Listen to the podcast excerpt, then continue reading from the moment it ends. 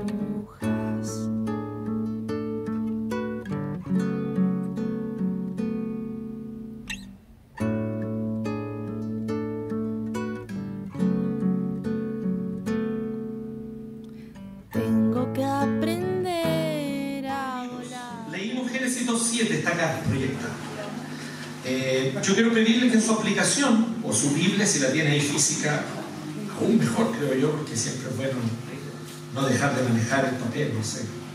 Soy oscuro yo parece. Eh, si usted tiene allí, bueno, si está con la aplicación, busque la NBI. Quiero solamente ir un poquito antes, que no está aquí proyectado, eh, desde el 5 desde el verso 5 de Génesis 2 igual, Génesis capítulo 2, pero desde el verso 5. No había ningún arbusto del campo sobre la tierra, ni había brotado la hierba, porque Dios el Señor todavía no había hecho llover sobre la tierra, ni existía el hombre para que la cultivara. No obstante, de la tierra salía un manantial que regaba toda la superficie del suelo. Entonces, Dios el Señor formó al ser humano del polvo del suelo, sopló en su nariz aliento de vida y el hombre se convirtió en un ser. ¿Sí? Bueno, solamente quería dar un poquito de contexto de los dos versículos anteriores. Ya comenzaba esta serie mientras caminamos, ¿cierto? Y el puntapié inicial, ¿sí? Lo dio, a propósito digo esa frase, ahora que le gusta mucho el fútbol, pero era lo dio el pastor Carlos Muñoz. Eh, eh, la semana pasada estuvo con nosotros aquí. Fundamentalmente, hasta aquí hemos aprendido una cosa esencial, que nosotros fuimos creados para disfrutar a Dios. Cuando el catecismo breve de Westminster, reunidos ahí los teólogos más cabezones de Gran Bretaña, dijeron, ¿cómo vamos a resumir la doctrina? Y hicieron la confesión de fe y escribieron 33 capítulos, que claramente no quedaron buenos porque hubo que añadirle otros dos después. Entonces, eh, no quedaron buenos, pero había que añadir un par de cosas. Pero lo interesante es que cuando hicieron el catecismo, entonces el catecismo era un sistema de preguntas y respuestas para que las personas pudiesen aprenderse de memoria la doctrina. Y la primera pregunta era, ¿cuál es el fin principal del hombre? ¿O cuál es el fin principal del ser humano? Y la respuesta es... Che, que son presbiterianos. Pero como la guitarra más. Tal cual, glorificar a Dios y gozar de Él para siempre. Con la idea, que son dos verbos, pero es una sola cosa, ¿cuál es el fin? No los fines. Entonces hay que ponerse un poquito en la mente de los redactores del siglo XVII, con dos verbos estaban queriendo decir una cosa, pero también para que quede más claro para nosotros hoy día, la- sería lo siguiente. El fin principal del hombre es glorificar a Dios gozando de Él para siempre. Para eso existimos. Con ese propósito vivimos. Quiero repetir algo que dije aquí en la mañana cuando hablábamos con los hermanos de vida en Cristo. Si usted en esta vida forma una bella familia, tiene un matrimonio ejemplar, con amor, comprensión, ayuda mutuas y, complicidad, crían hijos y sus hijos son bellos hijos, obedientes, buenas personas que aportan a la sociedad, y usted no aprendió a disfrutar a Dios, usted vivió su vida en vano. Si usted vino esta vida y en esta vida se comporta súper bien, es una persona muy correcta, recta, que todos admiran y que todos ponen como ejemplo con justa razón, porque es una persona ética, que distingue lo bueno de lo malo y sabe siempre priorizar lo bueno en vez de lo malo. Y no aprendió a disfrutar a Dios, usted vivió su vida en vano. Si tú viniste a esta vida y trabajaste arduamente, fuiste el mejor en tu oficio, te destacaste por cómo tú desarrollabas tu oficio, por tus habilidades, por tu disciplina. Fuiste reconocido, ascendiste incluso en la carrera, siendo reconocido por todos a causa de tu trabajo. Pero no aprendiste a disfrutar en Dios, viviste en vano. No importa qué proyecto de vida tienes, si en ese proyecto tu primera meta no es aprender a gozar a Dios, tú estás viviendo hoy tu vida en vano. Para eso vinimos, a disfrutar a Dios.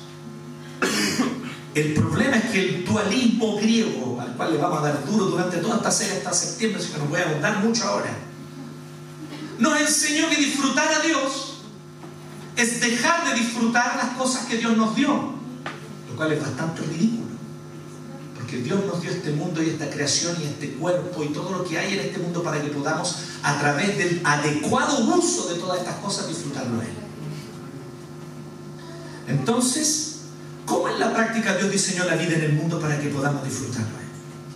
Hoy aprenderemos un primer aspecto de la espiritualidad como Dios la diseñó, no como se la enseñan los grandes maestros de espiritualidad, tal vez incluso algunos de ellos cristianos, pero lamentablemente dualistas que separan el mundo terrenal de lo celestial y no lo celestial es superior. Lo espiritual es superior a lo terrenal. O lo terrenal es malo, lo espiritual es bueno. Todo eso es equivocado y no es bíblico. No es bíblico. La razón por la cual nosotros estamos en este mundo es para aprender a disfrutar a Dios a través de todo lo que Dios nos dio en la creación. Dios nos hizo con un cuerpo para que mediante la experiencia corporal lo podamos disfrutar a Él, por ejemplo. Y es lo que hoy día vamos a ver. Para entender esto un poco, ahora sí Vini, voy a que me ayude, y Johnny también. Eh, para entender un poco, quise que nos ayudara un amigo, un amigo, no personal. Pero hay amigos que son amigos nuestros de que los escuchamos tanto y se vuelven amigos. Algunos de ustedes son amigos de Steve Wilson. ¿Sí o no? Amigos de Mike Pornoy, ahí. Son amigos. De, bueno, un querido amigo, ya fallecido ya, jazzista, trompetista que se llama Louis Armstrong. Hay una canción muy famosa de él que se llama What a Wonderful World, que es el mundo maravilloso. Leímos recién, ¿cierto? Y los invité a leer versos 5 y 6 también para tener contexto del 7. Y esto es lo interesante que nos dice el texto, para que estemos atentos a este hecho. La creación de Dios no estaba completa y no tenía capacidad de desarrollar su pleno potencial sin el ser humano. No sé si se fijaron eso al leer el 5, pero dice, no había ningún arbusto del campo, ni había brotado la, la hierba, porque Dios no había hecho llover sobre la tierra. Eso es un argumento, una razón. Y la segunda razón, porque no existía el hombre para que la cultivara. Todavía la creación no había podido desarrollar todo su potencial porque faltaba un engranaje, por así decirlo. La visión del universo no es mecánica, ¿ya? Creo que deshacerse de esa visión mecánica del universo. Pero aquí en este caso lo uso como metáfora. Faltaba una pieza que no permitía que lo demás se desarrollara plenamente, faltaba el ser humano. Como no había ser humano para cultivar la tierra, entonces todavía, ¿cierto? No había ningún arbusto del campo, ni había brotado una hierba. Interesante, ¿no? Entonces esto es lo primero que nos dice el texto. O sea, trabajar, cultivar, desarrollar el potencial de la creación es uno de nuestros propósitos principales por el cual existimos en este mundo. Sí, pero no es el principal. Los seres humanos, esta otra cosa que nos dice el texto, procedemos del mismo material que nos corresponde cuidar. Miren cómo dice. Dice que no había hecho la tierra ni existía el hombre para que cultivara la tierra. Y lo que dice ahí es literalmente eso, no existía el hombre al final del 5 para que cultivara el suelo, por así decirlo, o la tierra, esa es la palabra que aparece ahí. Y luego en el 7 dice, y Dios el Señor formó al ser humano del suelo, o del polvo del suelo. De ese mismo suelo que menciona al final del 5. O sea, nosotros estamos hechos del mismo material que nos corresponde cuidar. Somos materia. No estamos totalmente sobre la tierra, por decirlo como una existencia sobrenatural, no somos en este sentido extraterrenos. A algunos les gusta pensar que sí, que venimos de otro planeta, ¿sí o no? y que venimos y llegamos acá, que llegamos en nave, que somos descendientes de los Anunnakis. Obviamente la gente quiere pensar eso porque sienten que eso les da un valor superior, pero la verdad es que fuimos hechos de la misma tierra que nos corresponde cultivar.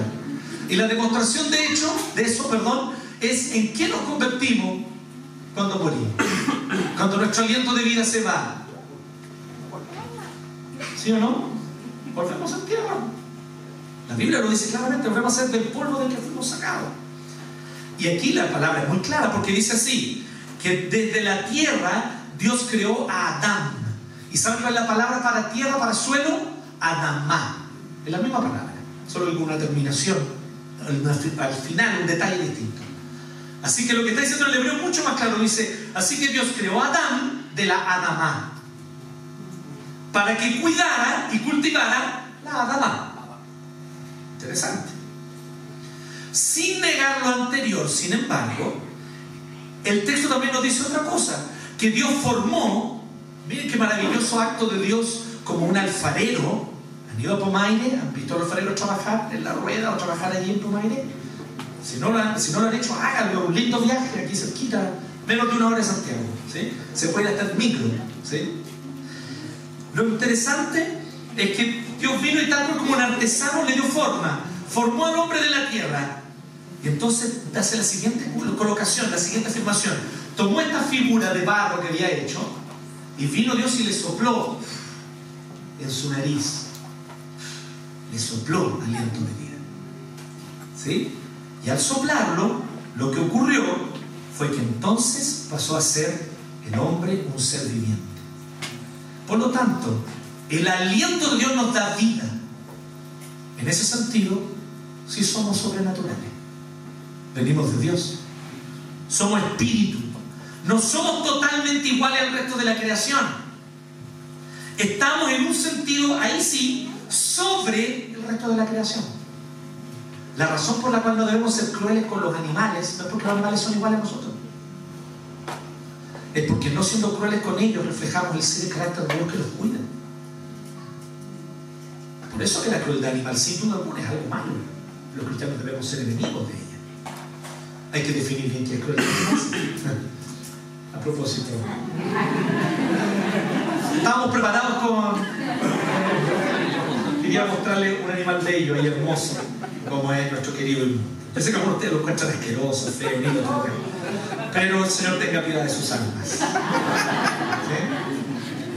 Hay un origen divino en nosotros que nos hace al mismo tiempo criaturas especiales, al mismo tiempo altamente dependientes como el resto de la creación. Haz la prueba. Decide así, por ejemplo, que usted quisiera decir, yo voy a tomarme 10 minutos sin respirar. No es mucho, 10 minutos nomás, ¿qué cuesta? Sin respirar. Somos tremendamente dependientes, frágiles. ¿Con qué facilidad podemos dejar de, de vivir? Entonces, sin embargo, tenemos también esta cosa sobrenatural que Dios nos dio, que es el espíritu. La unidad perfectamente integrada entre materia y espíritu nos hizo lo que somos. Somos seres vivientes, almas vivientes. De nuevo, miren el 7 y miren al final. Dice, entonces el Señor formó al ser humano, ahí, la tierra. Luego lo tomó y le sopló en su nariz. Aliento de vida. Y el hombre no es que pasó a tener un alma viviente. El hombre pasó a ser un alma viviente. Somos alma viviente, cuerpo y espíritu. Esto es lo que nos está diciendo. Somos alma viviente. Nefesh Hayah es el concepto hebreo.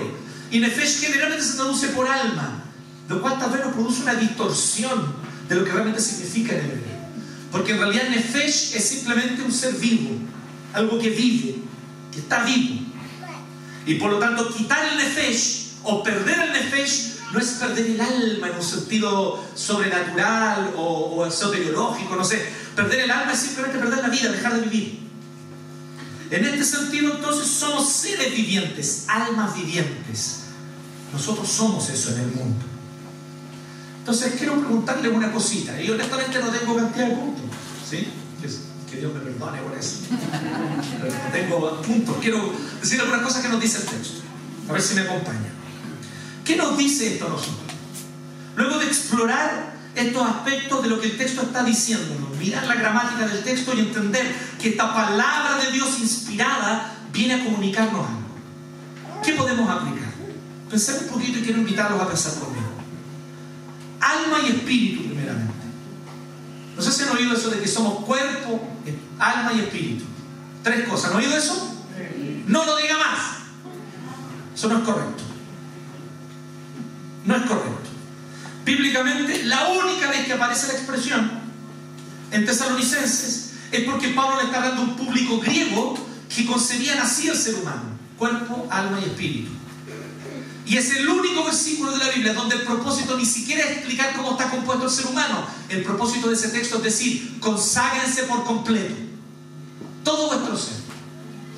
Y como le está hablando a una audiencia griega, les habla un lenguaje que ellos entienden. ¿sí? ¿no? O sea, Pablo le estuviese escribiendo a los mapuches, había utilizado algún concepto mapuzungún o de la cosmovisión mapuche. Para que ellos pudiesen entender. Aquí le está hablando a los griegos y les dice, el cuerpo, alma y espíritu. Pero no significa que estamos compuestos en tres partes, porque si no, entonces según otro texto podemos estar compuestos en cuatro. Ama al Señor tu Dios con todo tu corazón, mente, alma y fuerzas. Ah, te compuesto de corazón, mente, alma y fuerzas. No. Son palabras simplemente para enfatizar que nuestro ser completo debe estar entregado al Señor. Pero cuando vamos al texto que nos busca explicar cómo está compuesto el ser humano, vamos a Génesis 2.7. Y vamos a ver que estamos compuestos fundamentalmente de una parte material y una inmaterial. Así que alma y espíritu son sinónimos, no son dos partes distintas. Entonces, disculpen los que fueron ahí a taller de sanidad interior, le enseñaron. Tomen eso y lo pueden usar para meter un asado, siempre tiene utilidad ese material. No, pero sí que es totalmente inútil. El espíritu es el aliento de Dios que nos da vida. Venimos de Dios, procedemos de Dios, nuestro origen es divino. Y por lo tanto, no es que, quiero también decir esto, no es que nosotros tengamos la imagen de Dios. Esto es muy heavy. A la luz de la Biblia, somos la imagen de Dios. Somos la imagen de Dios. Somos enteritos. El cuerpo, por su parte, por lo tenemos una parte inmaterial, espiritual, es el centro de todo lo que vivimos. El cuerpo, por su parte, quiero que me acompañen aquí. No sé cuánto a ustedes les gusta la filosofía, a algunos de ustedes tal vez no les agrada mucho, puede ser que, pero es muy breve lo que quiero decir. El cuerpo es la expresión espacio-temporal del espíritu. Lo que tú eres espiritualmente se expresa en el tiempo y en el espacio con este cuerpo. Yo soy espiritualmente y Dios me creó espiritualmente con todas las características que se reflejan en cómo yo me muevo, cómo yo hablo y cómo mi cuerpo habita este mundo. Así que el espíritu no es como si fuese un verdadero yo que habita dentro de un estuche, como un Gasparín. Esa idea de los bonitos animados, tenemos un Gasparín adentro y cuando se muere el Gasparín se va. ¿Se han los bonitos animados? Son bacanos los bonitos, me gustan, usan muchas metáforas, pero es una metáfora para expresar una como visión pagana, griega, no bíblica, no escritural, no la visión hebrea. La verdad es que la muerte y cuando nuestro espíritu se separa de nuestro cuerpo, no es como sacarle el frasco a una mermelada. Vamos, la mermelada un frasco. ¿no? no es como simplemente sacar la mermelada a un frasco. O como abrir un estuche y sacar su contenido. Es como si yo tomara esa mesa y con un hacha la cortara en dos. Espíritu y alma, perdón, espíritu y cuerpo están tan integrados, espíritu y alma como sinónimos. Espíritu y cuerpo están tan bien integrados que son una unidad. Entonces el cuerpo no es un estuche del alma. El cuerpo no es un estuche del espíritu del verdadero yo. Mi cuerpo es parte de lo que yo soy. De lo que Dios me creó. Así es como yo vivo mi vida espiritualmente. La vivo en el cuerpo. La verdad es que nuestro espíritu está en cada célula de nuestro cuerpo. Está en nuestras manos. ¿Dónde está mi espíritu? Tenemos que pensar que está acá, ¿no? Habitando aquí adentro, como se acuerdan de Benny Black? Que le abrían un globo adentro teníamos un extraterrestre que verdaderamente manejaba así con controles. Como que adentro tenemos el alma y eso no. No. Nuestro espíritu está en todo. Nuestro espíritu está en nuestras manos cuando, por ejemplo, le hacemos cariño a un hijo. cuando le hacemos cariño a la cabecita de un bebé. Nuestro espíritu está en nuestros ojos. Cuando sin decir palabras le expresamos amor a nuestra esposa, a nuestro esposo. Por rabia. Y el esposo se da cuenta. Y también te devuelve con una mirada totalmente espiritual. De. De terror. Se enojaron conmigo.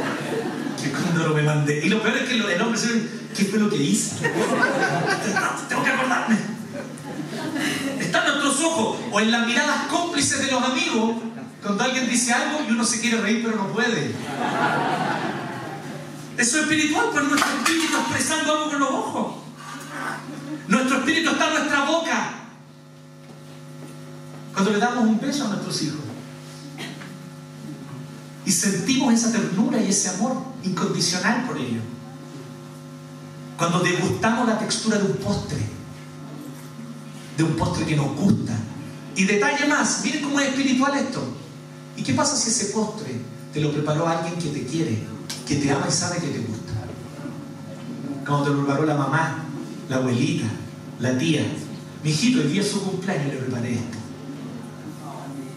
¿Les ha pasado esa experiencia con la mamá o con alguien? Muy interesante. Porque entonces experimentamos y nuestro espíritu está ahí en nuestra boca degustando. ¿Me siguen? Nuestro espíritu entonces está también, sin duda alguna, en nuestros pies. Cuando nos quitamos los zapatos en el parque en una tarde de verano y sentimos el pasto, sentimos la hierba, sentimos la tierra. O en la playa en el verano, sacarse los zapatos y sentir la arena. A algunos no les gusta, ok, pero a los que les gusta. Hay una experiencia espiritual allí. Ir y meter las patitas en el agua. Nuestro espíritu está en nuestros, nuestros pies. ¿Acaso no fue eso lo que Dios le dijo a Moisés? Cuando le habló desde la zarza ardiente, quítate las sandalias, porque el suelo que estás pisando es tierra santa. ¿Sí o no? Experimenta la realidad de estar ante mi presencia con tus pies. Hey. ¿No es muy hippie eso, doctor? Sí, un poco. Debo reconocerlo. Fuimos creados para disfrutar a Dios mediante el cuerpo. La gloria de Dios está en la creación. Esto ya lo vimos y repasan en YouTube, en la predicación de Salmo 104. Yo no estoy aquí inventando ni teologizando con mi teología personal. El Salmo 104 es explícito. Jehová, tú te has revestido de gloria. Y describe la gloria de Dios, la creación es su. Es su vestido de gloria. La creación está llena de gloria. El Salmo 19 es explícito. Los cielos proclaman la gloria de Dios. El firmamento anuncia la obra de sus manos. ¿Y cómo ves el cielo? Con los ojos. ¿Cómo respiras el aire que Dios creó? Con la nariz. Nuestro cuerpo nos fue dado para gozar la gloria de Dios que está en la creación. El agua refresca. Les doy solo este ejemplo. ¿Saben por qué el agua nos refresca y nos sacia la sed? Porque no hay nada más refrescante y no hay nada que satisfaga más en el mundo que la gloria de Dios. Y Dios le compartió algo de su gloria al agua. Dios es el dador de vida y le compartió algo de eso al agua. Por eso, donde hay ríos, donde hay lagos, hay asentamientos humanos, porque ahí hay vida. Donde no hay agua, no hay vida, los desiertos, ¿cierto? Y así podemos multiplicar esto. Dios imprimió su gloria y dejó su gloria en toda la creación. Es por eso que hay cosas en la creación que te gustan tanto y deleitan tanto tu corazón, porque ahí hay algo de la gloria de Dios.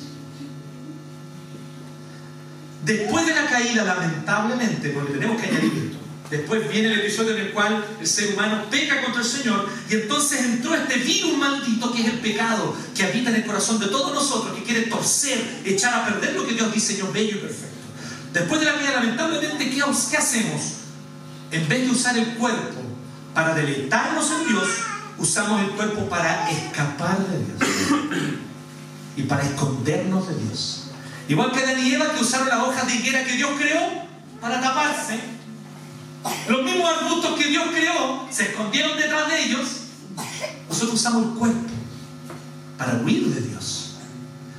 En vez de usarlo como una ventana que nos comunica con el Señor, cerramos esa ventana a la realidad del Creador y nos quedamos ahí, deleitándonos en los placeres corporales como si fueran un fin en sí mismo.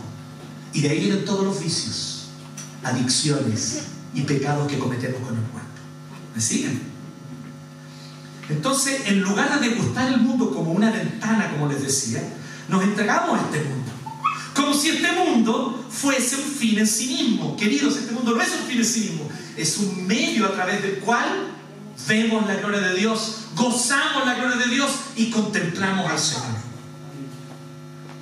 Y una última cosita sobre esto que quiero decir. Cristo es Dios. ¿Sí o no? Amén o no? Amén. Jesús es Dios, ¿o no? El verdadero Dios, el Dios creador, el Dios eterno. Jesús es Dios. Y al hacerse humano, tomó cuerpo. Sangre, músculos, huesos, piel, papilas gustativas. ¿Sí o no? Entonces, Él adquirió cuerpo, asumió cuerpo y ¿qué hizo? ¿Cuál fue su plan de redención? Ah, llevar el cuerpo hasta la cruz y allí, listo, ¿se acababa el plan de redención? No, Él resucitó al tercer día con un nuevo cuerpo, como tú y yo resucitaremos en la nueva creación. Si el plan de Dios fuese que nosotros nos fuésemos de este mundo para ir a habitar en las nubes, a tocar arpitas, entonces Dios no estaría en el plan de producir una nueva creación en Cristo, que es lo que dice Apocalipsis que Cristo va a hacer cuando vuelva. Pero ocurrirá una nueva creación, donde gozaremos de todo plenamente en la gloria de Dios. Por lo tanto, una verdadera espiritualidad, queridos, aplicando un poco estas cositas, es tanto material como espiritual. Al mismo tiempo, te lo vuelvo a decir, una verdadera espiritualidad es tanto material como espiritual al mismo tiempo y en la misma medida. No es necesario deshacerse de las percepciones sensoriales de este mundo como si el cuerpo fuese una prisión. Platón decía eso. Paganismo platónico, no es bíblico. Platón decía que el cuerpo es la cárcel del alma. No la Biblia, no tu Dios que creó tu cuerpo para que mediante él lo disfrutes al Señor. Entonces, no tenemos que elevarnos a las alturas espirituales sabiendo de las experiencias sensoriales. Para eh, eh, alturas espirituales, abstractas, etéreas e inefables. Incluso algunos tienen esa sensación, por ejemplo, con los estudios teológicos. Como que estudiar conceptos teológicos muy altos y muy profundos, entonces te elevan hacia ser alguien muy espiritual, porque ahora tú no hablas sobre suprasarianismo, estoy, en otras alturas. ¿ah? El decreto de Dios. ¿Me entienden? Y la verdad es que los mejores teólogos son los que disfrutan esta vida, disfrutan este mundo, porque saben que en Él está la gloria del Señor. ¿Me siguen o no?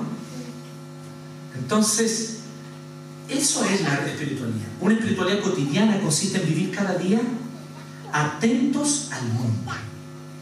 Y por eso que es tan terrible cuando alteramos nuestros sentidos.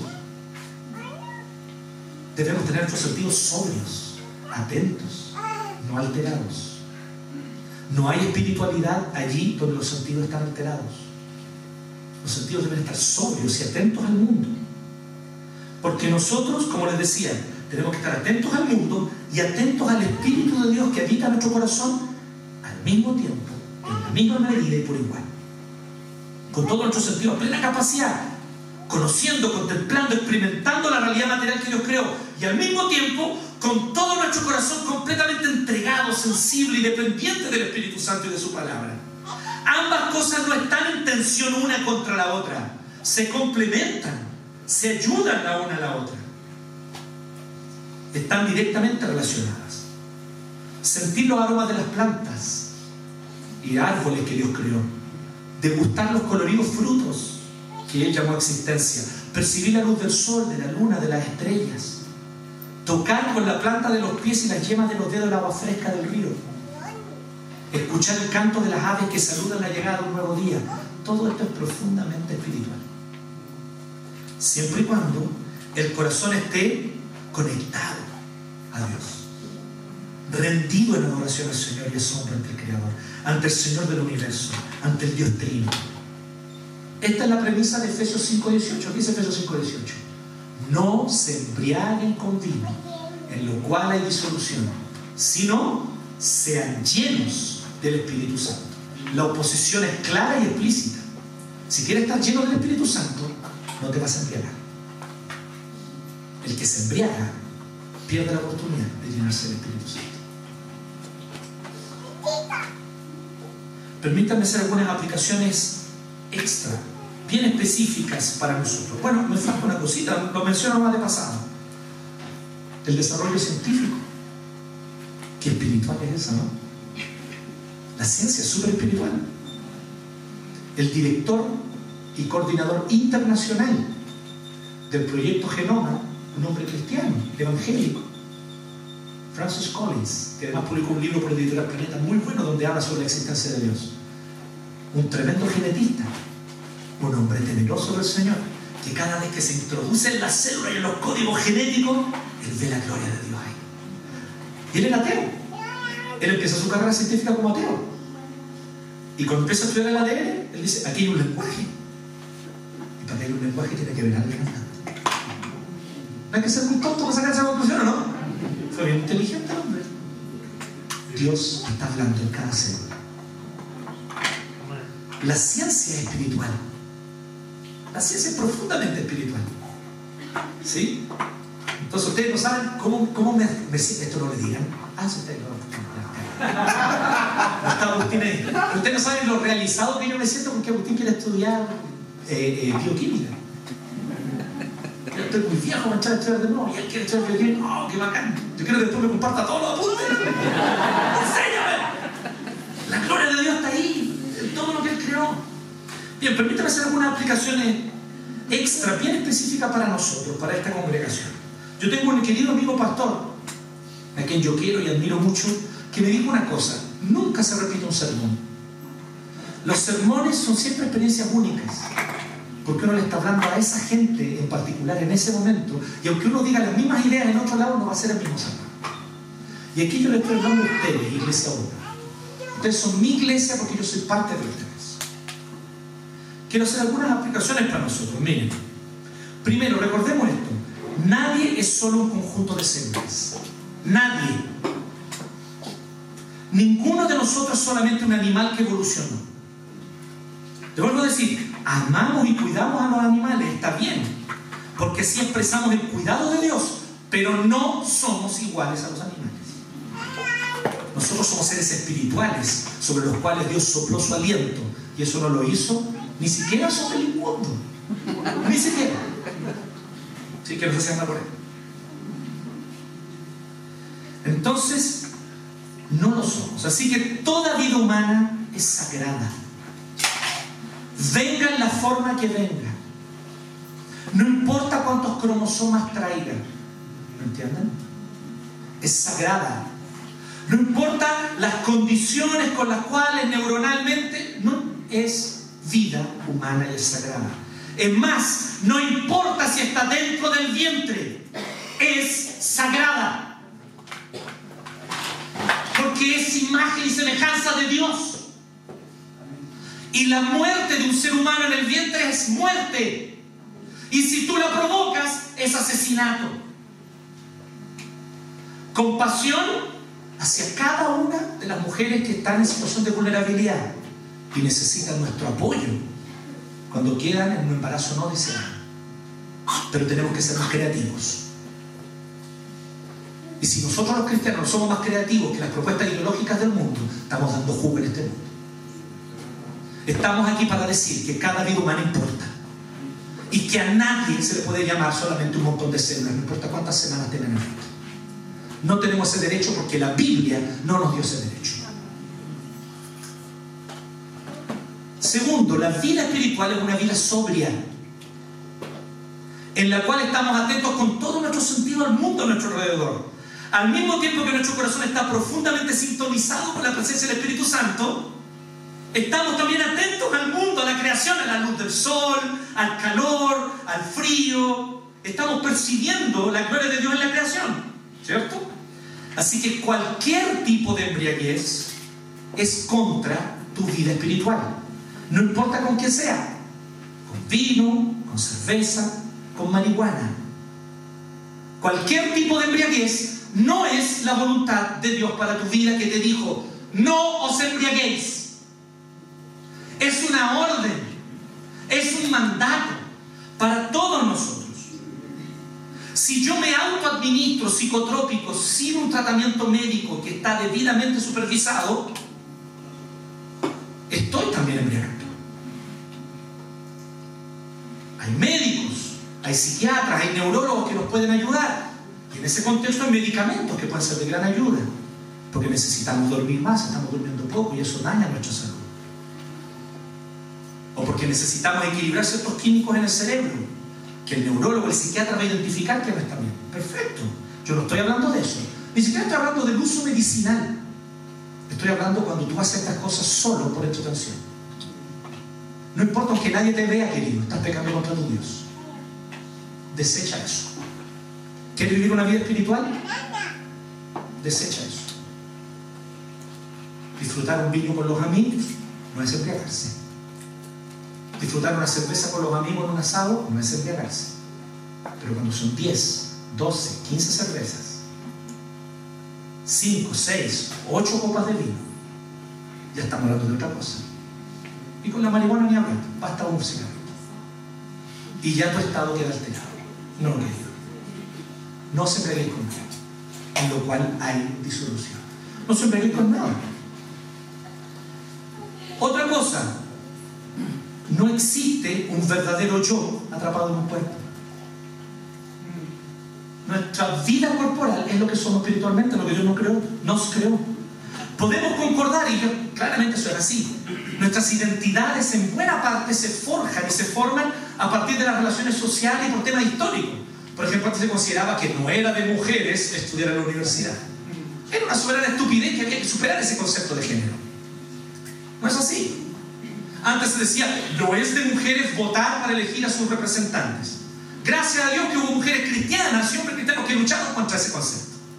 Entonces sí, la, la forma o la identidad de alguna manera de nuestro género tiene un componente, tiene un factor que se desarrolla a lo largo de la historia.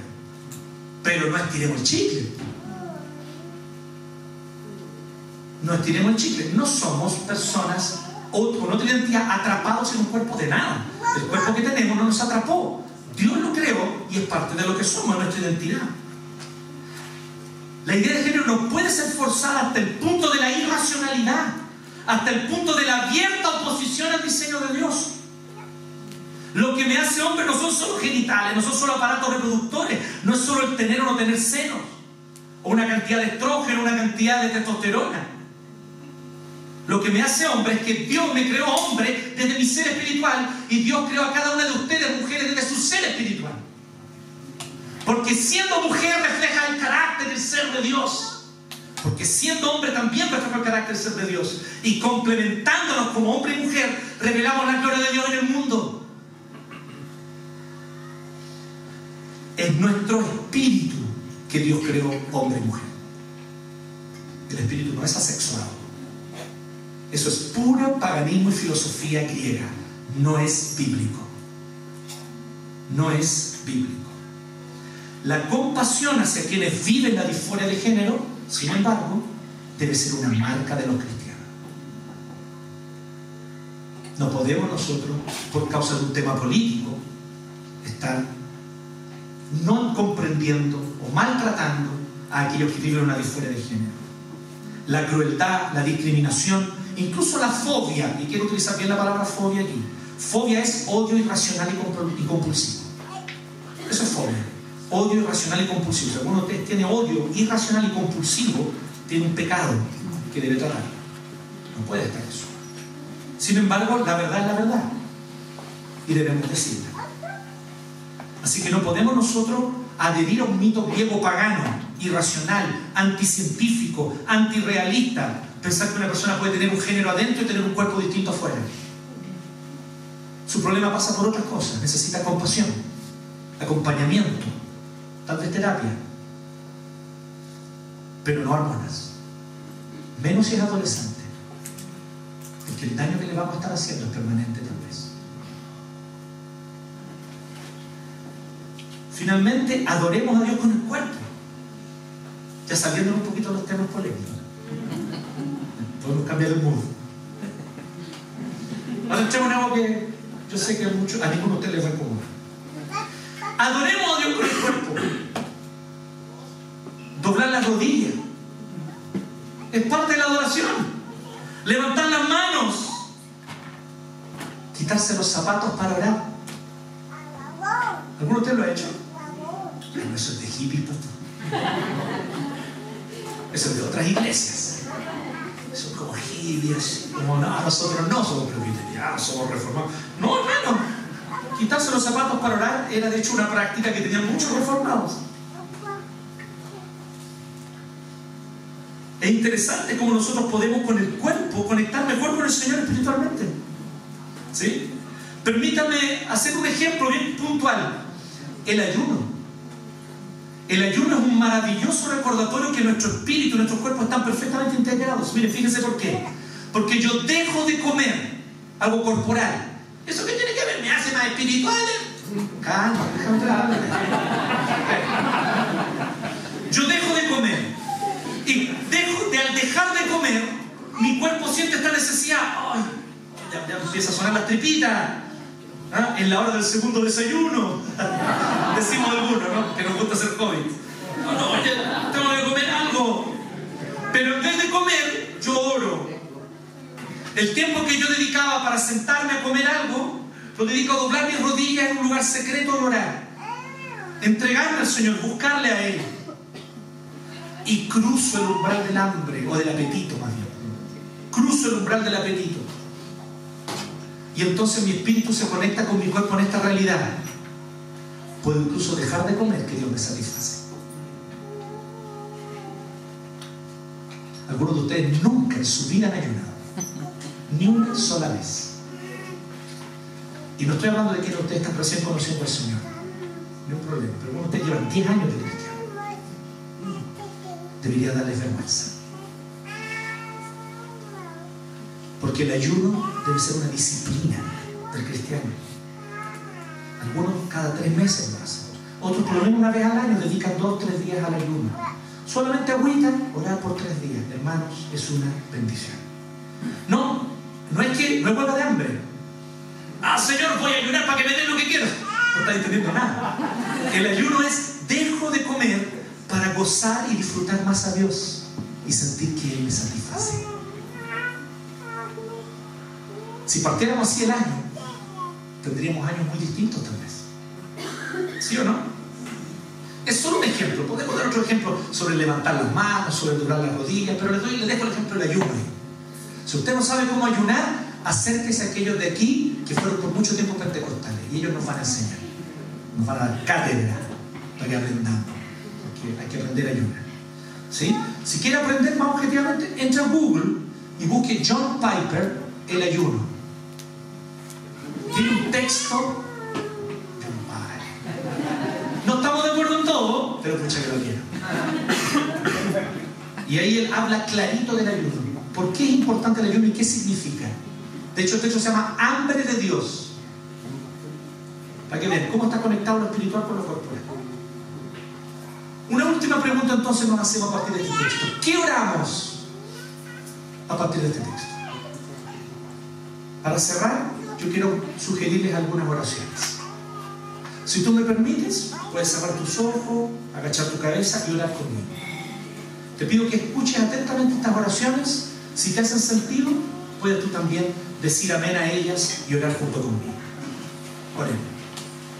Señor, en esta hora, primeramente te agradecemos por el regalo de crearnos como seres espirituales y corporales, perfectamente integrados. Tu diseño es sabio y perfecto. Y te agradecemos porque podemos ver, tocar, oler, gustar y oír. Gracias por todos los maravillosos dones que tú nos has dado en la creación. Gracias por el agua, por el sol, la luna, la arena, la lluvia, los vegetales, la majestuosa cordillera que la podemos ver después de la lluvia, el imponente mar, el inmenso cielo. Gracias porque podemos ver y reconocer tu gloria en la creación, deleitándonos en tu bondad, en tu sabiduría, en tu poder y en todos los asombrosos atributos que la creación nos revela de ti. Te honramos, te agradecemos y te adoramos, oh Dios de la creación. Pero también, Señor, te pedimos perdón por usar nuestros cuerpos para escapar de ti. Perdónanos por usar nuestros cuerpos para escondernos de ti. Creaste con cuerpos capaces de percibir la maravillosa creación a nuestro alrededor y contemplar tu gloria. Sin embargo, nosotros hemos torcido lo que tú creaste bueno. Y hemos hecho de nuestros cuerpos y de nuestros placeres corporales una forma de escape y de escondernos de ti. Perdónanos, Señor. Te pedimos perdón porque hemos cometido un pecado igual de grave al menospreciar el cuerpo también, al restarle importancia al dormir, al descansar, al comer bien, al fumar menos, al disminuir los azúcares. Hemos dejado de caminar en las tardes o caminar en la mañana. En todo eso hemos pecado contra el don que tú nos das. Te pedimos perdón. Tú sabes de qué formas hemos pecado al restarle valor a nuestra vida corporal y al descuidar nuestro cuerpo.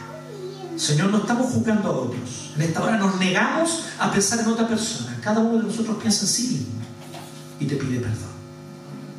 Finalmente, Señor, nos entregamos a ti y rogamos que nos enseñes a amarte con todos nuestros sentidos sobrios, atentos y dispuestos para gozar y disfrutar el aire, la luz, el agua, el calor y la lluvia. Te dejamos las excusas infantiles y necias con las que hemos justificado la embriaguez y la falta de sobriedad renunciamos en esta hora a eso. Y te pedimos por nuestros amigos, por nuestras amigas, que tal vez se acostumbraron después de largos años a hábitos perniciosos con relación a estos temas. Y que ya sea mediante el alcohol o mediante otras sustancias, están en una adicción.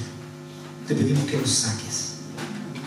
Que ojalá, Señor, si alguien está en esa condición aquí, salga de aquí con la firme y clara decisión de dejar esos hábitos que son dañinos y que nos impiden de vivir vidas genuinamente espirituales. Señor, que aprendamos a vivir con una mente despejada, con los sentidos atentos y con el corazón dispuesto a oír tu voz y obedecer tu palabra. Danos gracia para vivir vidas espirituales de verdad, vidas santas, vidas sobrias, vidas llenas de gozo, no de juicio, de autojusticia ni de fariseísmo, no de gozo, mostrando ternura, compasión y contención a todos los que igual que nosotros luchan, sufren y sin embargo están caminando en este camino de Jesús. Que podamos caminar juntos, Señor, apoyándonos unos a otros para tu gloria. Es lo que en el nombre de Cristo, Señor.